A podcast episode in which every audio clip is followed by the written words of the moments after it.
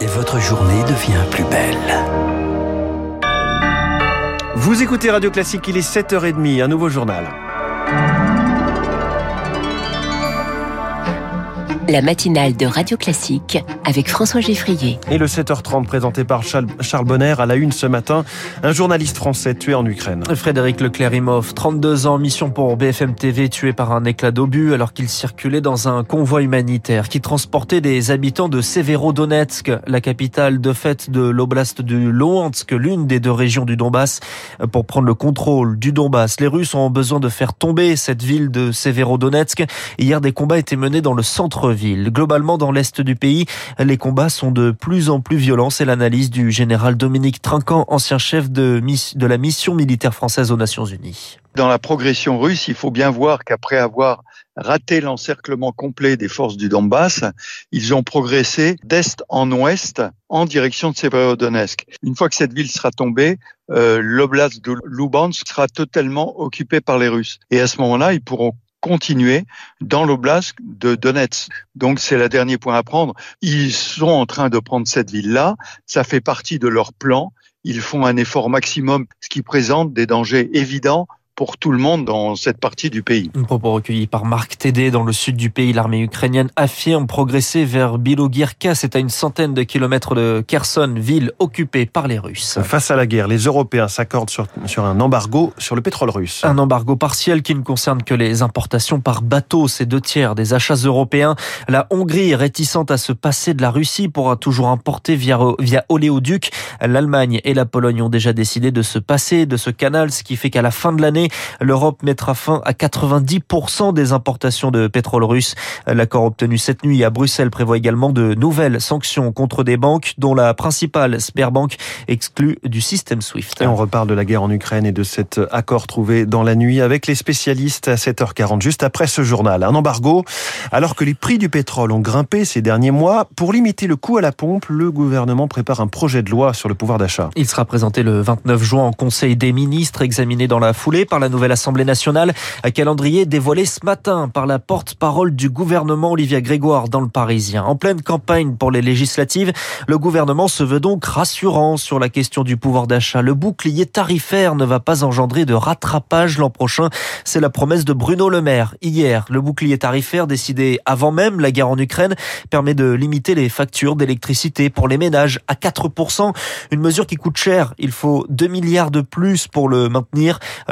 Si les ménages ne payent pas directement, c'est donc l'État. Et pour y faire face, il y a plusieurs levées selon Nicolas Goldberg, spécialiste énergie chez Columbus Consulting les renouvelables vendent leur électricité à prix fixe. Donc quand les marchés s'envolent, ils ont un surprofit qu'ils doivent rétribuer à l'État. Et là, éolien et solaire euh, ensemble, on est à 14,4 milliards d'euros qui ont été rendus par les filières renouvelables à l'État. L'État peut clairement piocher dans cette manne financière exceptionnelle pour financer le bouclier tarifaire ou euh, on peut imaginer des nouvelles taxes sur les surprofits de euh, certains producteurs d'énergie, comme ça a été fait en Espagne, en Italie ou au Royaume-Uni. On peut piocher dans cette manne exceptionnelle. Il y a plein de choses qu'on peut imaginer pour financer ces 2 milliards. Ça, c'est un choix politique. Il faut bien que euh, quelqu'un paye.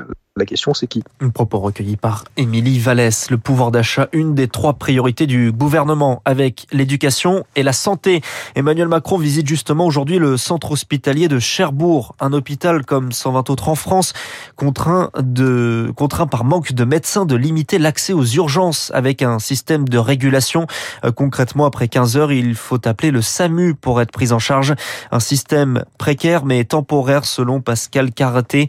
Il est infirmier et secrétaire départemental de la Fédération autonome de la fonction publique hospitalière. On a vu effectivement une diminution de la fréquentation. Malheureusement, les besoins de la population sont tels que, au bout de un mois, un mois et demi, les gens s'adaptent. C'est-à-dire qu'à partir du moment où les urgences régulaient à partir de 19 heures, bah, ils venaient plus tôt pour essayer d'avoir un médecin euh, plus rapidement. Donc, de toute façon, si les gens viennent pas à 15 heures, ils viendront plus tôt le matin. Avec la période estivale, nous sommes une zone quand même assez balnéaire avec des touristes. On sait que le nombre de passages va réaugmenter. La seule solution pérenne, c'est de satisfaire les besoins de la population en termes de santé. Il n'y a pas de solution miracle pour l'été. Néanmoins, il va bien falloir encore une fois que les hôpitaux fassent face à l'afflux d'activité. Propos recueillis par Augustin Lefebvre. Patrick Balkany va rester en prison. Le parquet d'Evry fait appel de la libération conditionnelle décidée par le tribunal d'application des peines. Son avocat dénonce un acharnement judiciaire.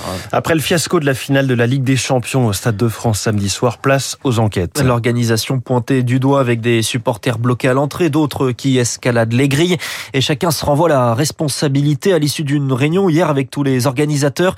Les supporters britanniques ont accusé le dispositif policier. Gérald Darmanin dénonce de son côté une fraude massive et industrielle de faux billets. Le parquet de Bobigny va ouvrir d'ailleurs une enquête car Charles Ducrot, tout part de ses bouts de papier. Des bouts de papier responsables d'une grosse boulette. 30 000 à 40 000 supporters de Liverpool n'avaient pas de ticket valable. 70% au premier filtrage étaient des faux, rapporte Gérald Darmanin. L'UEFA, autorité organisatrice de la rencontre, a cédé à la demande de Liverpool d'éditer 20 000 billets papier. Mais après cet accord, des milliers de falsifications ont vu le jour. Un phénomène plausible pour Patrick Mignon, sociologue spécialiste du football. La masse de gens qui étaient concernés par ce nombre de billets, ça c'est tout à fait possible. Hein. Le fait de, créer des faux billets pour des rencontres de foot, c'est pas un phénomène nouveau. Simplement, ce qui aujourd'hui rend les choses plus compliquées quand on rentre dans un stade, c'est que ce sont des, bah, des QR codes, quoi, et que la falsification ne marche pas comme quand on présente son billet à, un guichet. Voilà. Si une fraude d'une telle ampleur venait à être confirmée par les enquêtes, il s'agirait de la plus vaste fraude dans l'histoire du foot en Europe. En attendant, le gouvernement veut en finir avec la vente de billets papier. De son côté, l'UEFA s'est engagé à compenser financièrement les quelques 2700 détenteurs de billets privés de rencontres en raison des incidents. Charles Ducrot, place au spectacle. C'est l'affiche de Roland Garros et c'est dès les quarts de finale. Rafael Nadal affronte Novak Djokovic ce soir. L'autre match oppose Alexander Zverev à Carlos Alcaraz.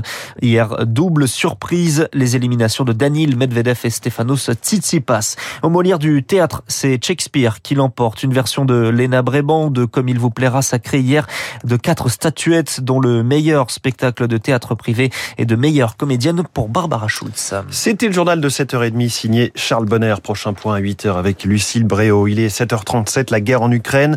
Enfin, un embargo européen sur le pétrole russe. Les spécialistes, Dominique Moisy, conseiller spécial de l'Institut Montaigne, et Renaud Girard, grand reporter au Figaro, c'est dans quelques instants.